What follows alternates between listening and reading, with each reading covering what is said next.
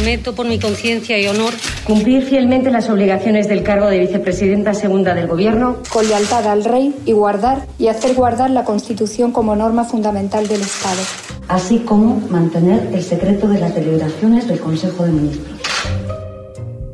Hoy, en un tema al día, las mujeres del Consejo de Ministros. Un tema al día, con Juan Luis Sánchez, el podcast de eldiario.es. Una cosa antes de empezar.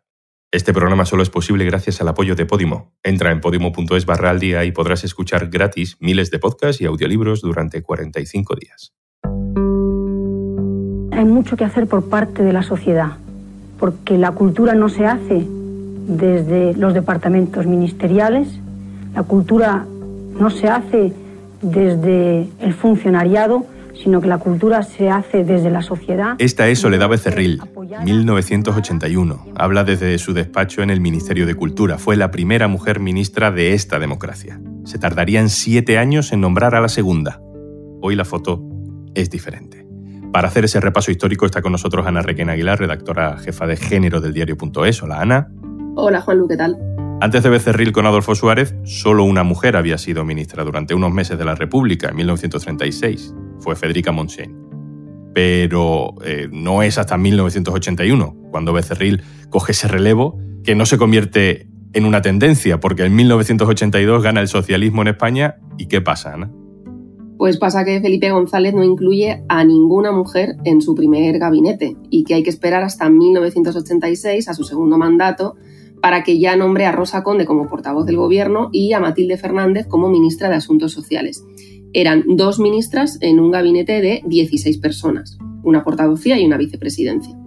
En el tercer mandato de González, del 89 al 93, lo mismo, Rosa Conde está como portavoz del Ejecutivo y Matilde Fernández repite como asuntos sociales. En ese caso aún había más diferencia porque eran dos mujeres entre 18 ministros. Y bueno, eh, se repite el número porque dos siguen siendo las ministras en su cuarto mandato, del 93 al 96. En este caso, Carmen Albor como ministra de Cultura y Cristina Alberdi como ministra de, Asuntos Sociales. Es decir, que eran muy pocas, una minoría muy escandalosa y aparte que ocupaban carteras que están muy asociadas a lo femenino. Me gustaría que me consideraran liberal, que no me pongan adjetivos neoliberal, liberal, eh, radical, en fin. Paradójicamente, con la llegada de Aznar, en 1996 empiezan a entrar más mujeres en el gobierno, pero siguen siendo clara minoría, ¿no? Siguen siendo minoría. Hay cuatro mujeres en un gabinete de 14 ministerios, una portavocía y dos vicepresidentas. Están Margarita Mariscal de Gante, que sí que ya toma posesión como ministra de Justicia y rompe esa tradición de las carteras como más feminizadas. Esperanza Aguirre, en Educación y Cultura, Loyola de Palacio, de Agricultura, Pesca, Alimentación, Isabel Tocino en Medio Ambiente. Es curioso porque llega también en un momento en el que en el contexto internacional favorece también que haya más mujeres. En, el, en 1995 se celebra la Conferencia de Naciones Unidas de Beijing, eh, la Conferencia de, de la Mujer, que bueno, sí que marca un punto de inflexión en cuanto a igualdad en muchos aspectos, ¿no? en economía, en cultura, y uno de los temas que se habla en esa conferencia que reúne a muchísimos países y que sí que tiene como más impacto es precisamente el tema del poder político y del acceso al poder político.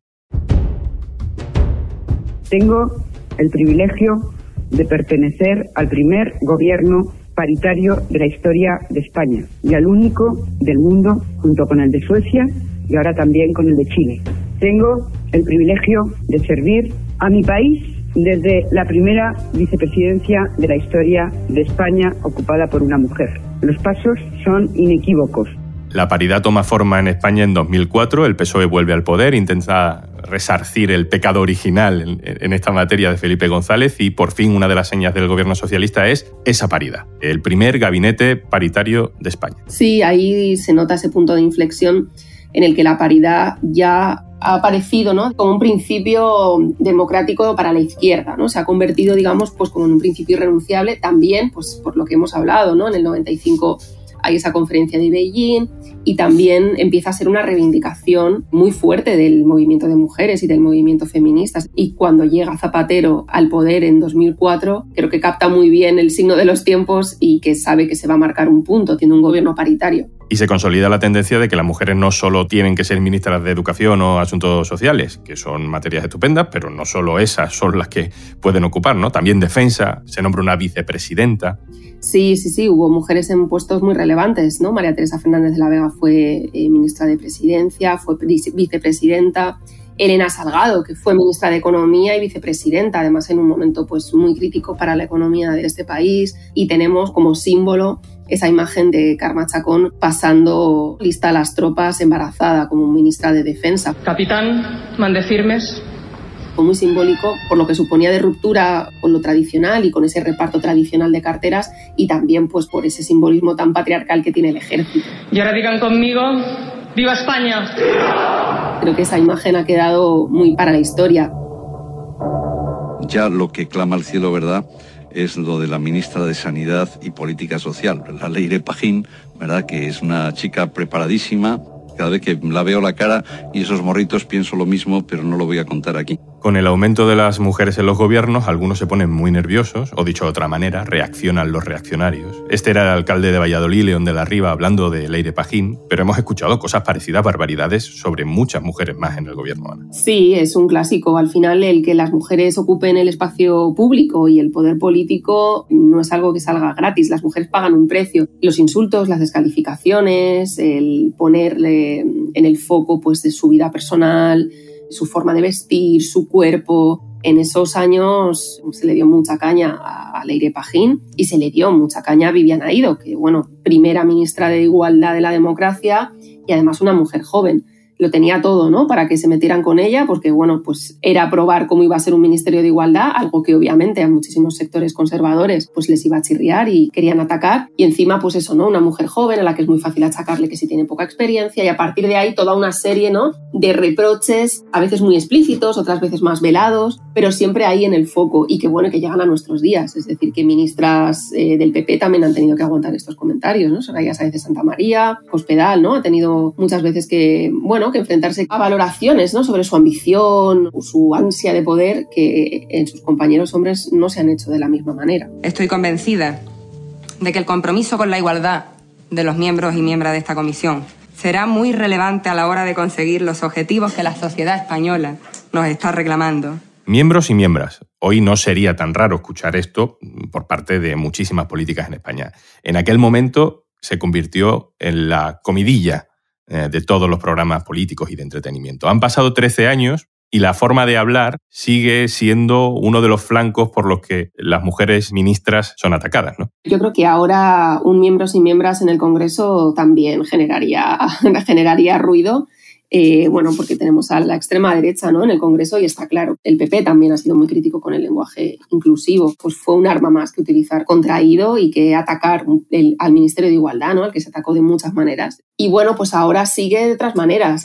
podemos recordar a Pilar Job en el Senado cómo se encaró con un diputado de Vox que se negaba a llamarla presidenta, ¿no? Y que se empeñaba en utilizar el masculino, presidente, ¿no? Casi como una manera, pues, obviamente, de provocar, de obtener, ¿no? Atención y casito, y además de, de contravenir lo que ella misma quiere, ¿no? Que es que la llamen presidenta. En 2011 el PP vuelve al gobierno, dos legislaturas de Rajoy, cinco ministras en cada una de esas legislaturas, se abandona la paridad pero mantiene a una mujer como su mano derecha y superministra, Sáenz de Santa María, incluye otros perfiles muy técnicos, va cambiando el perfil incluso en la derecha. Al final, eh, la derecha vive también mucho, ¿no? Pues esos nombramientos de Aznar, que digamos que les permite decir que eh, no necesitan las cuotas porque fueron los primeros en nombrar a más mujeres para cargos importantes, a incluir a más ministras en los gabinetes o a, nombrar presidentas del Congreso y del Senado, como hizo también Aznar. Y aquí cuando se le reprocha a Rajoy esa vuelta atrás y, ese abandono de la paridad, utilizan mucho este argumento, ¿no? El PP no necesita cuotas, enfrentan cuotas y meritocracia cuando no es así, ¿no? Las cuotas precisamente lo que permiten es que quien tenga méritos llegue y eliminar otros obstáculos.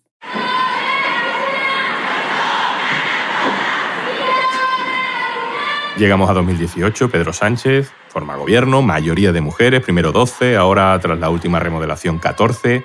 Es un ejemplo internacional y por supuesto sucede en un momento de nuevo auge del feminismo internacional. Sí, es que el, gobierno de, Pedro Sánchez se forma unos meses después de la huelga histórica feminista del 8M de 2018. Es un momento de efervescencia brutal del feminismo y yo creo que Pedro Sánchez y su círculo saben leer muy bien ese momento histórico.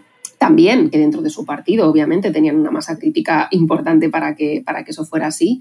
Y bueno, pues dan la campanada porque crean un ejecutivo en el que sobrepasan como la paridad técnica. Está en un 64% más o menos y se convierte en el gobierno del mundo con más ministras. Obviamente no está todo hecho. ¿Cuál es la siguiente frontera de las mujeres políticas, Ana? Pues quedan muchas. Yo diría que está bien que nos fijemos en, los gabinetes del gobierno de, de la nación, pero que aparte de quién ocupa las carteras ministeriales, tenemos que ver quién ocupa las secretarías de Estado, tenemos que ver quién también está en los equipos de esos ministerios. Tenemos también que mirar en otras capas de, poder político, tenemos que mirar en el poder autonómico y en el poder local, porque ahí se deciden políticas clave para la vida de la gente y los datos nos dicen que aún es un poder que está muy masculinizado. Y luego, por último, un apunte que, siempre me gusta hacer, que es que la paridad no equivale a perspectiva de género. Las políticas con perspectiva de género se hacen cuando hay conocimiento, cuando hay convicción para hacerlas y eso necesita necesitamos trabajo para que eso suceda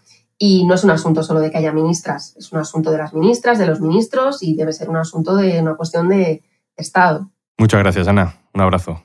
A ti. Y antes de marcharnos... Ahora que te tenemos escuchando y con los oídos en modo podcast, te queremos contar algo especial.